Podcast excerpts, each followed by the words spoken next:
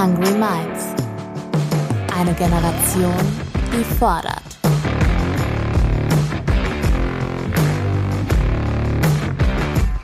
Mit und von Ronja Ebeling.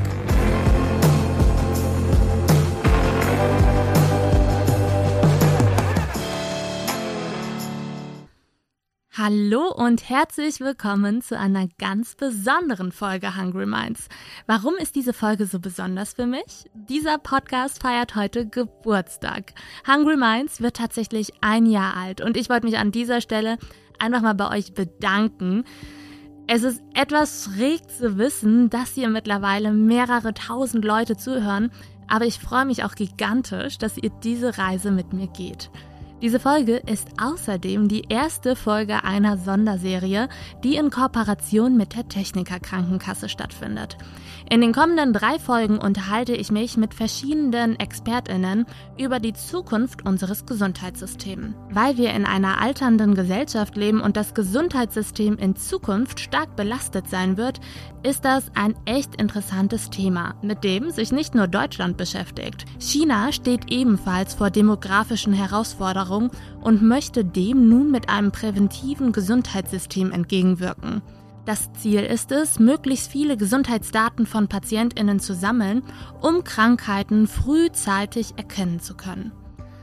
Klingt auch erstmal super, könnte man jetzt sagen. Allerdings ist es in China nicht so wie in Deutschland, dass Datenschutz eine extrem hohe Prio hat über die sich auch der Staat nicht einfach hinwegsetzen kann. Ganz im Gegenteil. In China kann der Staat auf alle Gesundheitsdaten frei zugreifen und der chinesische Präsident Xi Jinping könnte außerdem ein großes Interesse daran haben, auch westliche Gesundheitsdaten zu sammeln. Denn im Gesundheitssektor geht es nicht nur um den Schutz vor Krankheiten, sondern am Ende um wirtschaftliche Macht. Es geht um Billionen. Über die Vor- und Nachteile, die das Sammeln von Gesundheitsdaten mitbringt, spreche ich mit dem Journalisten Frank Sieren, der seit 1994 in Peking lebt und mehrere Bücher über China verfasst hat. Am Ende des Podcasts spreche ich außerdem mit Dr. Jens Baas, dem Vorstandschef der Techniker Krankenkasse, über die Frage, wie das chinesische Gesundheitssystem auch Deutschland beeinflusst und welche Chancen wir im internationalen Wettbewerb haben. Oder haben wir diese schon längst vertan, weil wir zum Beispiel in der Medikamentenherstellung schon krass abhängig von China sind? Die Antworten auf diese Fragen gibt's jetzt im Gespräch. Ich wünsche euch viel Spaß im Hungry Minds Talk mit Frank Sieren.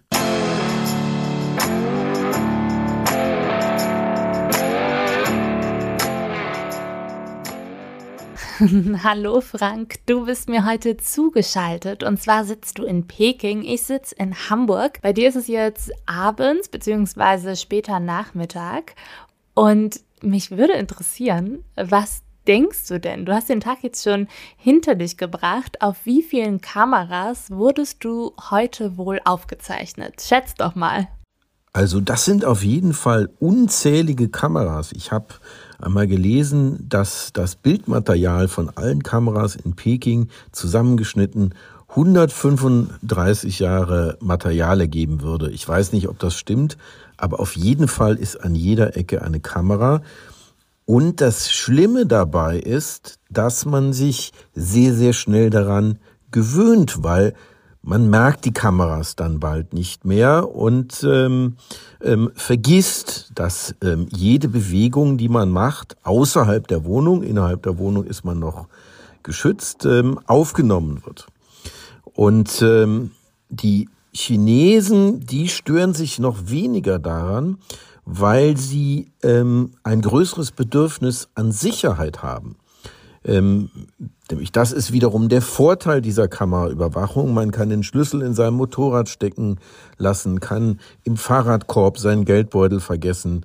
Ähm, man wird nicht überfallen, man kann im Taxi eine Tasche liegen lassen. Alles das ist ähm, ähm, kein großes Problem, weil es eben überall Kameras gibt und damit ähm, die, die, die Chance, dass äh, Verbrecher oder dass Diebe erwischt werden, relativ hoch ist. Das ist eben die andere Seite dieser Geschichte. Aber das große Problem ist halt, dass man diese Daten missbrauchen kann, dass man sie auch politisch missbrauchen kann, indem man äh, sie nutzt, um ähm, politisch unliebsame Menschen ähm, zu überwachen. Und das ist etwas, was einem doch ein wenig ein Unwohlsein äh, verursacht, was ähm, jemanden, der aus Europa kommt, stört, weil wir ja in Europa ein anderes Datenschutzbewusstsein haben. Wobei man da schon ähm, einschränkend sagen muss, dass auch in Europa unterschiedliche Schwerpunkte ähm, herrschen in dieser Balance zwischen Sicherheit auf der einen Seite und Überwachung auf der anderen Seite. Denn in London ähm, zum Beispiel ähm, gibt es sehr, sehr viel mehr Kameras als in Berlin. London gehört zu den äh, zehn Städten der Welt mit den meisten Kameras. Die anderen neun Städte sind chinesische Städte. Und das hat damit zu tun, dass die Engländer eben eine andere Geschichte haben mit Terrorismus, Terroranschlägen und deswegen das Bedürfnis dort höher ist nach Sicherheit und stärker ausgeprägt ist als das Bedürfnis nach Datenschutz. Ähm, in Berlin wäre diese Anzahl der Kameras, äh, die wir in London haben oder in China haben, undenkbar. Ich muss an dieser Stelle wohl gestehen, ich selbst war noch nie in China. In meinem Kopf besteht aber, sag ich mal, ein eher negatives Bild eines Überwachungsstaates. Ich denke an Arbeitslager und die Unterdrückung von Minderheiten wie der Uiguren in der Region Xinjiang. Was für ein Bild hast du denn von China? Du lebst da ja schließlich schon eine Weile. Ich würde sagen, ich habe ein zwiespältiges Bild von China. Also ich sehe auf der einen Seite die ähm, großen negativen Entwicklungen, die mich verstören, die mich erschrecken.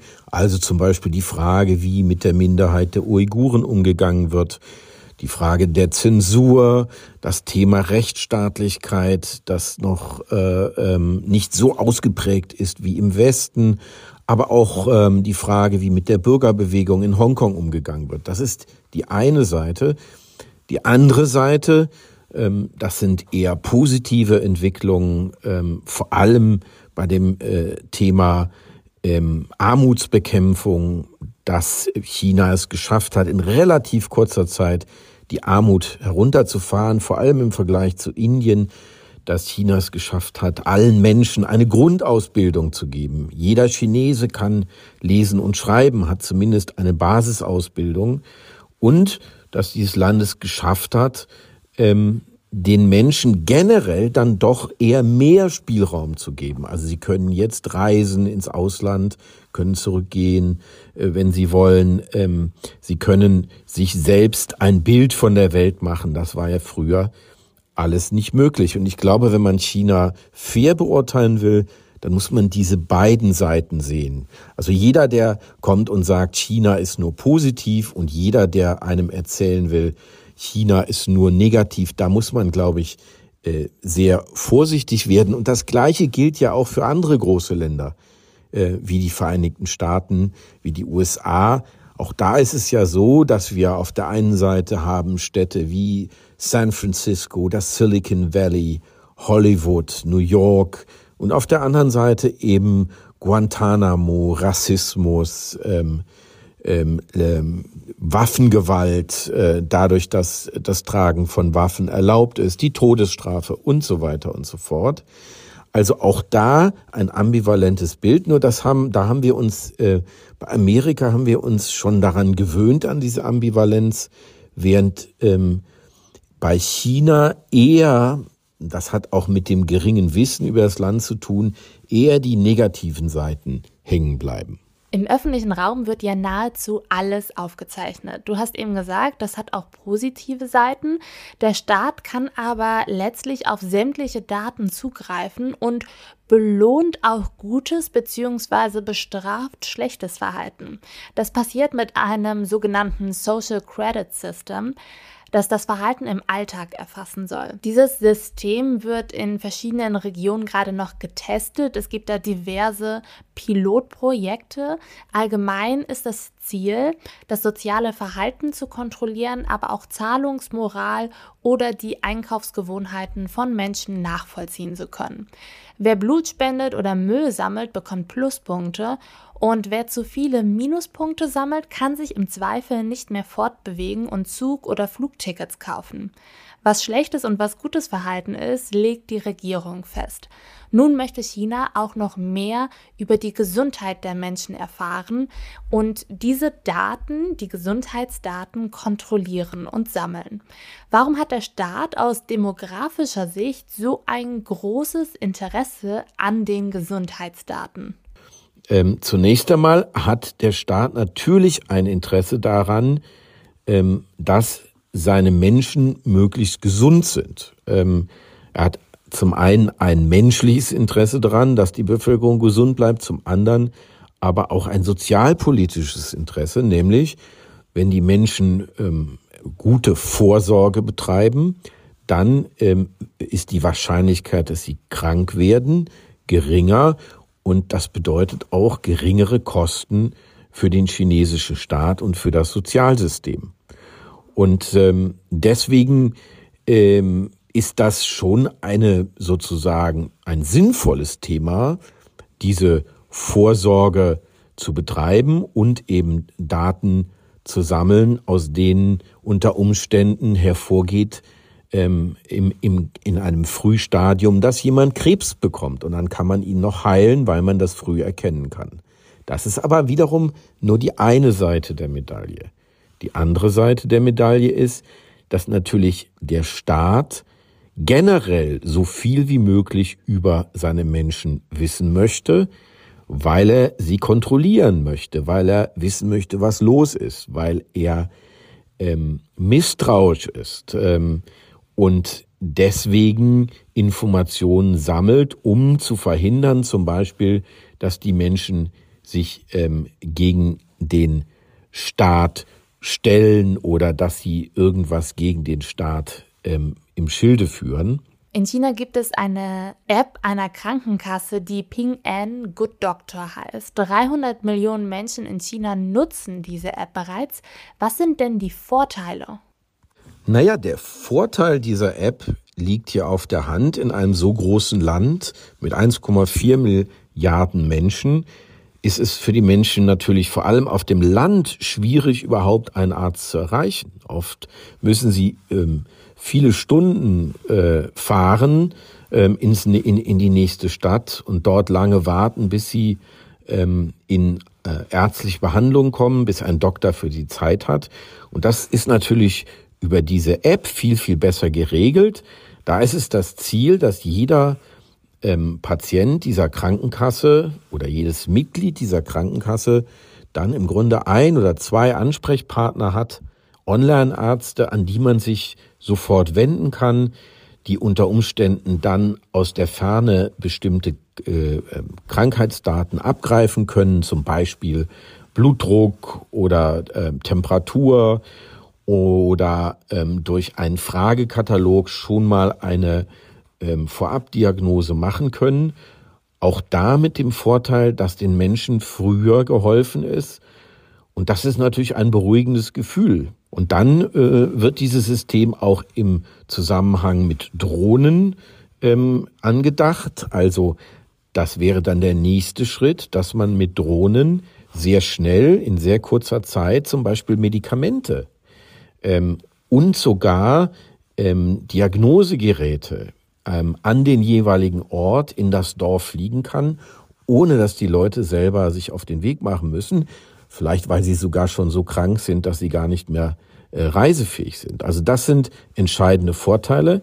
Wiederum ist hier der Nachteil, dass natürlich alles, was an Daten online gesammelt wird und ähm, eben nicht nur im, Gespr persönlichen Gespräch ähm, passiert, missbraucht werden kann. Und dass es in China so ist, dass der Datenschutz noch ähm, nicht so weit ähm, ausgeprägt ist, dass man mit einer gewissen Sicherheit sagen kann, dass der Staat nicht an diese Daten kommt. China hat zwar ein sehr fortschrittliches Datenschutzgesetz, die haben das einfach von den Europäern übernommen, fast eins zu eins, aber ähm, da sieht man dann im Kleingedruckten schon, dass der Staat sich aus dieser Regelung rausnimmt. Das heißt, dieses Gesetz regelt jetzt vor allem das Verhältnis zwischen Privatunternehmen und ihren Konsumenten.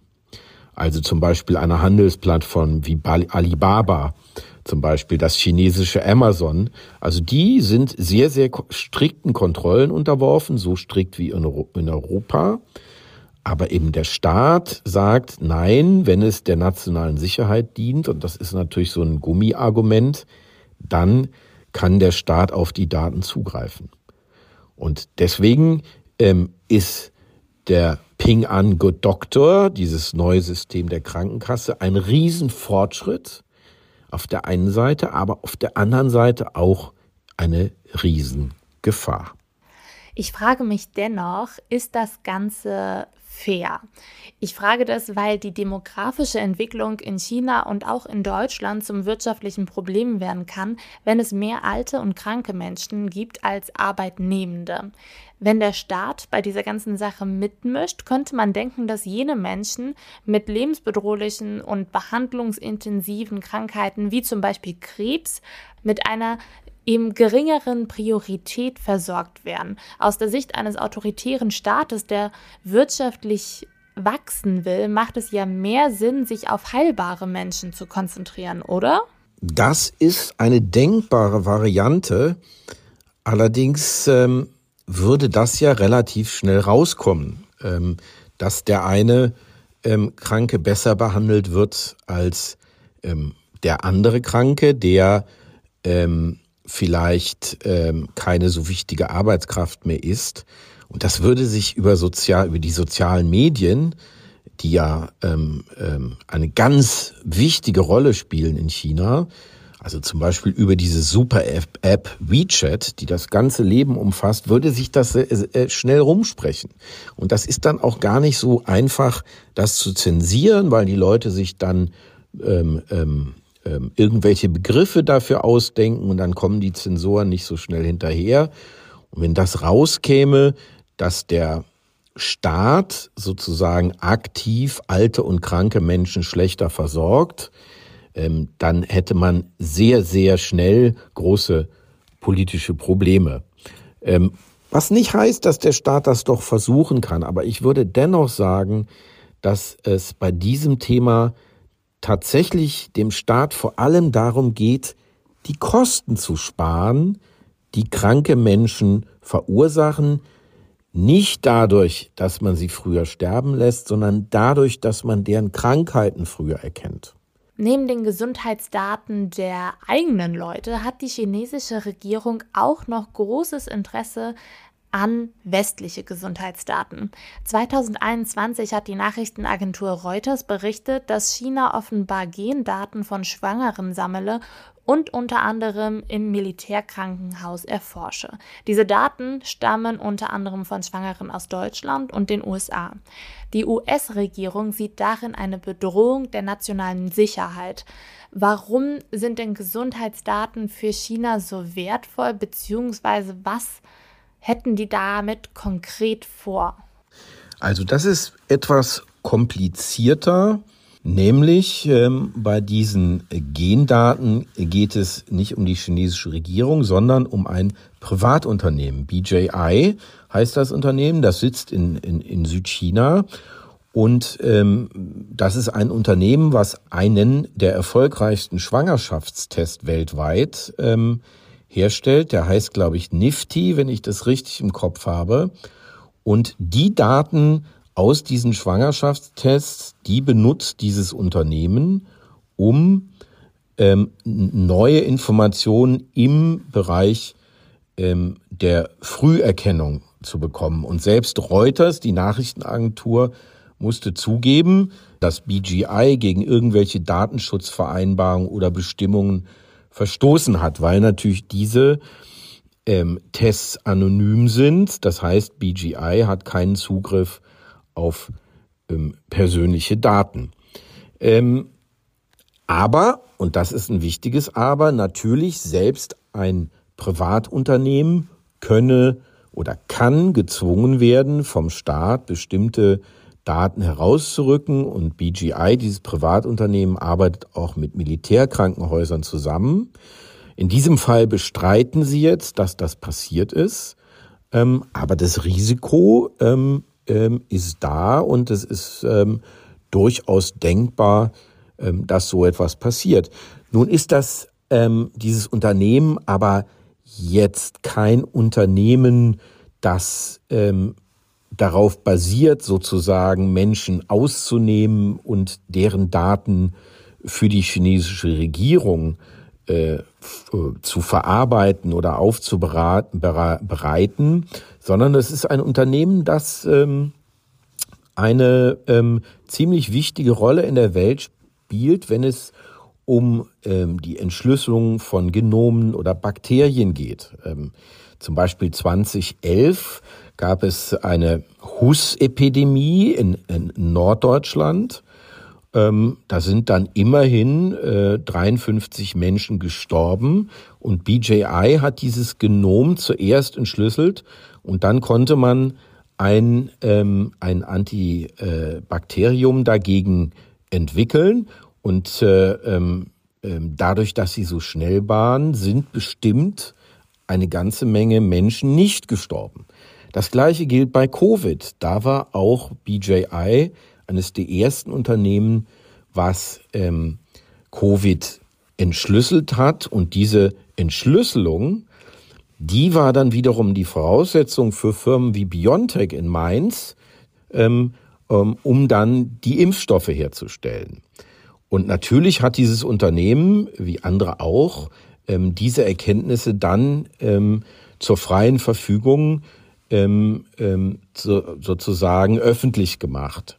Also insofern auch da wieder ähm, ähm, birgt ein solches Unternehmen auf der einen Seite große Gefahren und auf der anderen Seite birgt es große Chancen und hilft es, ähm, Schlimmeres zu verhindern, wenn es um Krankheiten geht, oder eben in der Früherkennung sehr viel schneller zu erkennen anhand der Daten von Schwangeren, ähm, wo gibt es Erkrankungen, äh, wo gibt es genetische Probleme, um dann entsprechende Therapien vor, vorschlagen zu können.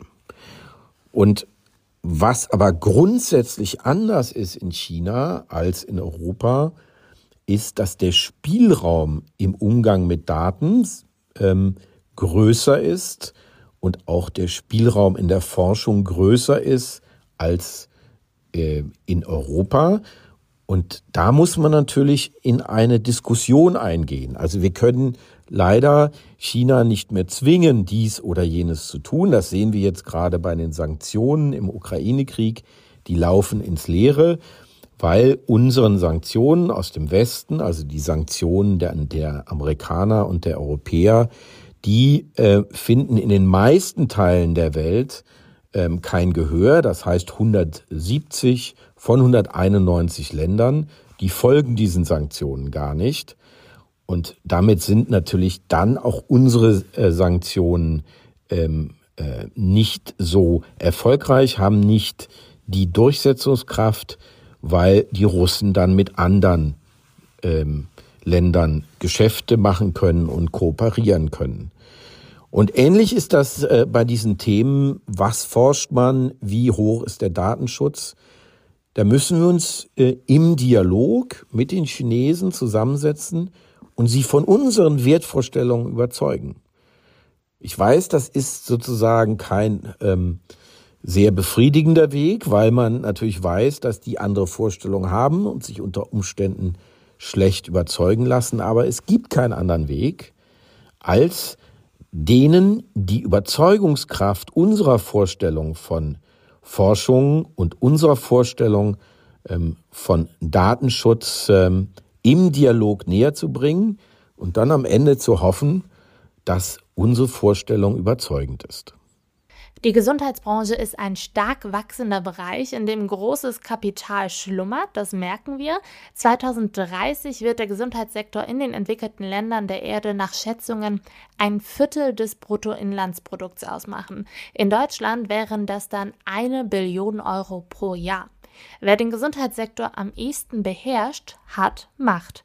Wie wettbewerbsfähig Deutschland in dieser Hinsicht ist, bespreche ich jetzt einmal mit Dr. Jens Baas, Vorstandschef der Techniker Krankenkasse. Da springen wir jetzt mal schnell rüber. Jetzt folgt ein Gespräch mit dem offiziellen Partner dieser Folge. Jens, cool, dass du da bist. Du selbst warst ja schon mal in China. Ja. Wie fandest du es dort? Äußerst beeindruckend. Ähm, also wenn man früher geglaubt hat, man geht in die USA, um zu sehen, was es an tollen neuen Techniken gibt und wie große Städte sich entwickeln, dann kann man das heute in China sehen. Gleichzeitig, wenn man aus den Städten ein bisschen rausgeht, sieht man natürlich ein extremes Entwicklungsland. Also extrem beeindruckend, Hightech und Entwicklungsland direkt nebeneinander. Hat äh, China die USA in deinen Augen schon so ein bisschen abgelöst? Ähm, kommt darauf an, in welchen Bereichen. Ähm, wenn man sich überlegt, in Bezug auf bestimmte Aspekte der künstlichen Intelligenz wahrscheinlich ja. Ähm, in Bezug auf Massenproduktion von Dingen ganz definitiv. In unserem Bereich zum Beispiel Arzneimittel, ähm, da hat es definitiv abgelöst. Ähm, in anderen Bereichen natürlich nicht. In bestimmten Technologiethemen ist die USA immer noch weiter vorne. Ja, good point. Arzneimittel sprechen wir nachher nämlich nochmal drüber, wie abhängig wir da schon von China sind. Gerne. Als du damals als Touri, sage ich mal, in China warst, hattest du da ja eine relativ bequeme Rolle, wenn du da keinen großartigen Mist gebaut hast. Gehen wir mal davon aus. Ich habe eben schon mit Frank Sieren die Gefahren des Überwachungs Staates beleuchtet und was es bedeutet, wenn der Staat Daten, speziell mhm. Gesundheitsdaten sammelt. Trotzdem einmal die Frage an dich, was können wir denn von China aus der Gesundheitsbranchensicht lernen? Naja, in der Tat war ich nicht als Touri da, sondern schon beruflich, um mir dort Dinge anzuschauen. Habe mit dem Ministerium zum Beispiel gesprochen und solche Dinge. Aber du hast trotzdem keinen Mist gebaut. Ich habe keinen Mist gebaut, weil das tut man nämlich klüger nicht. Kommen wir vielleicht gleich nochmal drauf auf die Gefahren. Aber die Frage war ja erstmal, was kann man lernen? Ähm, und was man lernen kann, ist in der Tat eine Technologieoffenheit ähm, und die, den, den Drang aus, aus Daten auch wirklich sinnvolle Dinge abzuleiten. Das Problem ist eben nur, dass China Dinge anders als sinnvoll empfindet als wir und damit eben Daten auch sehr schnell staatlich missbraucht werden. Also habe ich mich zum Beispiel unterhalten mit einer chinesischen Ärztin, die dann abends, als kein Aufpasser mehr dabei war, erzählte, dass sie jeden Abend alle Patientendaten natürlich an den Staat melden muss, weil der Staat natürlich wissen möchte, was mit den Menschen ist. Ähm, und ich glaube, das ist was, was wir ähm, definitiv in Deutschland nicht haben wollen. Hm, was hat das dann in dir ausgelöst? Du bist eigentlich ursprünglich, ganz ursprünglich Mediziner. Mhm. Ähm, für dich wäre das wahrscheinlich eigentlich ein Tabu gewesen. War absolut. das so ein innerer Gewissenskonflikt für dich? Ah, absolut, das ist eine ganz schlimme Vorstellung. Wir kämpfen hier in Deutschland ja immer dafür, dass so eine Patientenakte zum Beispiel wirklich nur der Patient drauf zuschauen kann. Und in China ich habe mit Ping angesprochen, eine der größten Versicherungen in China, äußerst beeindruckend.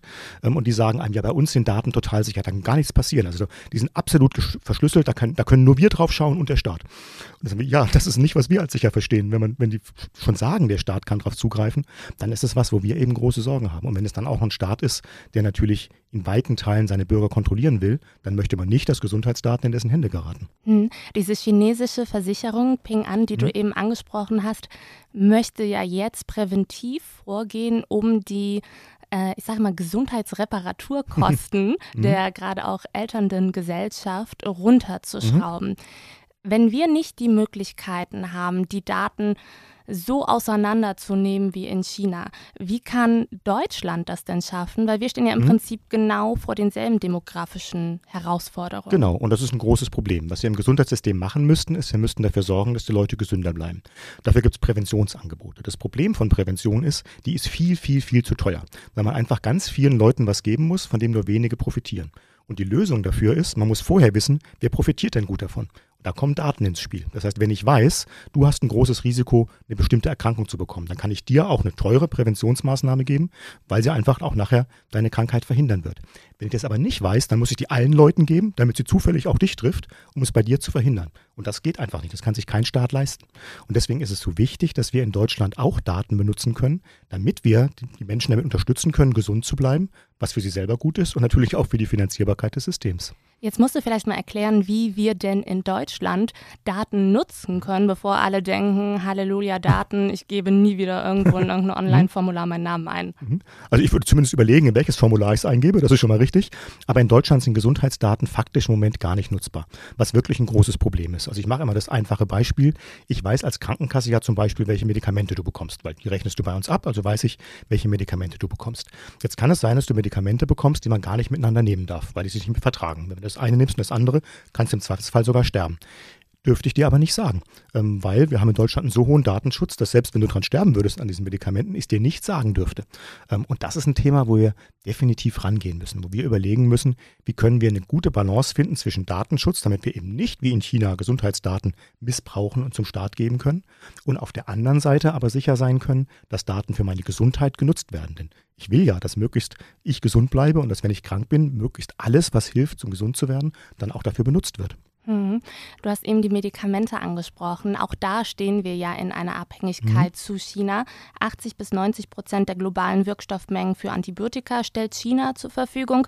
Bei Antidepressiva, besonders spannend auch für meine mhm. Generation, mhm. oder auch Parkinson-Medikamenten ist es ähnlich. Viele PatientInnen erleben gerade deswegen Lieferkettenprobleme und geraten dadurch auch ernsthaft in lebensbedrohliche ja. Situationen und Krisen. Das wirkt ja jetzt wie so ein Treibsandeffekt, mhm. sage ich mal. Können wir aus dieser Miserie eigentlich wieder rauskommen und uns von dieser Abhängigkeit, was die Arzneimittelbranche betrifft, lösen? Es ist gar nicht so einfach, aber wir müssen wieder rauskommen, weil die Problematik ist, wenn man die Pharmaindustrie fragt, dann sagt sie nur etwa, der Hälfte der Wertschöpfung, die sie haben, findet zum Beispiel in Deutschland statt. Also wenn ich ein Medikament verkaufe, ist die Hälfte der Wertschöpfung davon in Deutschland. Die andere Hälfte kommt aus dem Ausland. Davon ist ein ganz kleiner Teil nur China, also ein einstelliger Prozentbereich. Aber das Problem ist, und du hast es in deiner Frage eigentlich schon gesagt, das ist nach Eurobeträgen berechnet, also nach Wert des Arzneimittels. Wenn man nach Menge des Arzneimittels geht, dann kommen in der Tat etwa 90 Prozent der Arzneimittel aus Indien, China und die aus Indien kommen ganz oft vorher aus China, weil es eben lange Lieferketten sind. Das heißt, gerade die Arzneimittel, die günstig sind, die man normal für alles einsetzt, sogenannte Generika, die auch nicht mehr patentgeschützt sind, die kommen zum ganz großen Teil aus China. Ähm, und das führt dazu, dass wir zum Beispiel mit Antibiotika wirkliche Probleme in Lieferketten haben, dass wir mit ganz einfachen Fiebermedikamenten, Ibuprofen, auf einmal Probleme haben. Da wird man perspektivisch überlegen müssen, wo man die ansonsten herstellen kann. Das Problem ist nur, dann werden natürlich die Preise deutlich höher. Ähm, und wir wissen, die Pharmaindustrie hat in den letzten Jahren massiv oder Jahrzehnten eigentlich schon massiv versucht, eben ihre Gewinnmargen zu erhöhen. Ähm, mittlerweile werden ungefähr 100 Prozent des Gewinns an die Aktionäre ausgeschüttet. Jeder, der von uns Aktionär einer Pharmafirma ist, hat sich sehr gefreut über die letzten zehn Jahre. Aber es kann auf Dauer ja nicht so weitergehen. Also müssen wir, glaube ich, eine Lösung finden, die sagt, wir brauchen eine höhere Versorgungssicherheit. Das wird dann auch auf die Margen schlagen. Dann kann man eben nicht mehr 20 Prozent EBITDA als Pharmafirma erzeugen. Ähm, aber es geht ja hier auch nicht um irgendein Luxusmittel, sondern es geht um Medikamente. Und da müssen wir als Staat, als Gesellschaft, glaube ich, sagen, da kannst du nicht beliebig viel Gewinn mit der Krankheit von irgendwelchen Menschen machen.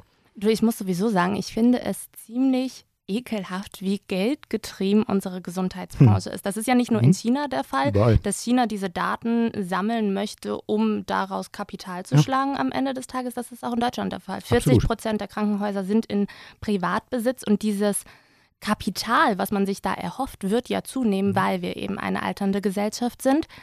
Wie können wir denn da die Notbremse ziehen aus deiner Perspektive, dass wir eben nicht ja. Geld mit der Krankheit von Menschen machen. Ich glaube, man muss erstmal sagen, Privatbesitz ist ja per se nicht schlecht. Ähm, auch ein Krankenhaus kann in Privatbesitz sein. Ähm, manchmal sind die sogar besser organisiert, organisiert als welche, die nicht in Privatbesitz sind.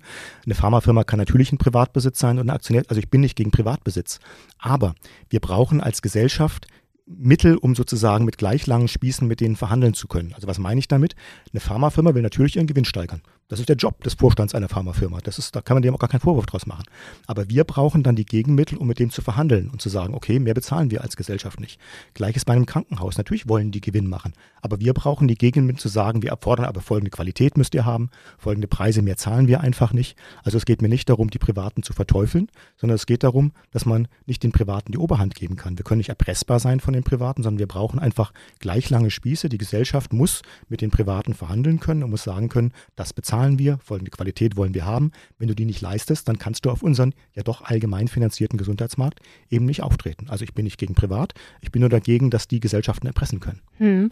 Ich frage mich gerade, was kann ich denn tun als Einzelperson, um mich bzw. die Gesellschaft mhm. nicht erpressen zu lassen? Erstmal auf die eigenen Daten aufpassen. Das heißt, überlegen, wo gebe ich meine Daten überall hin. Und witzigerweise gibt man sie ja viel lieber irgendwo in sein, sein äh, Android-Handy ein, ähm, als dass man sie vielleicht seinem Arzt gibt oder seiner Krankenkasse.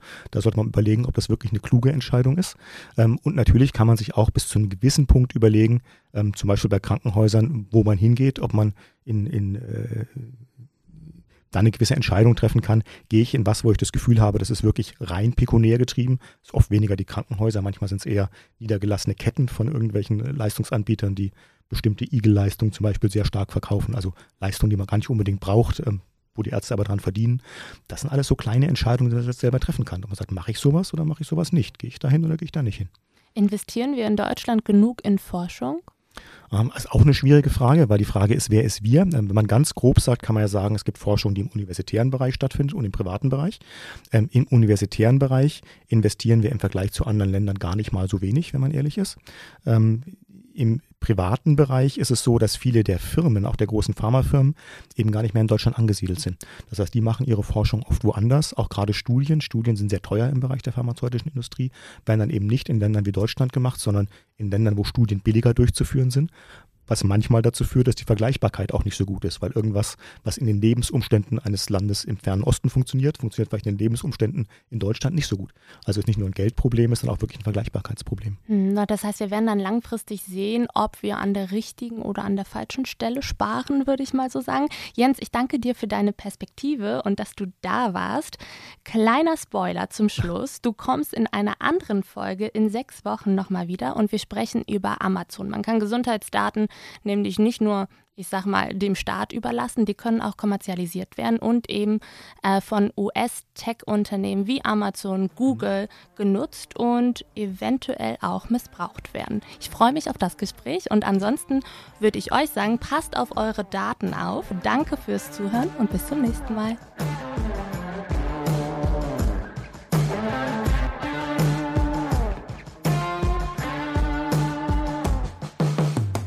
Stay hungry.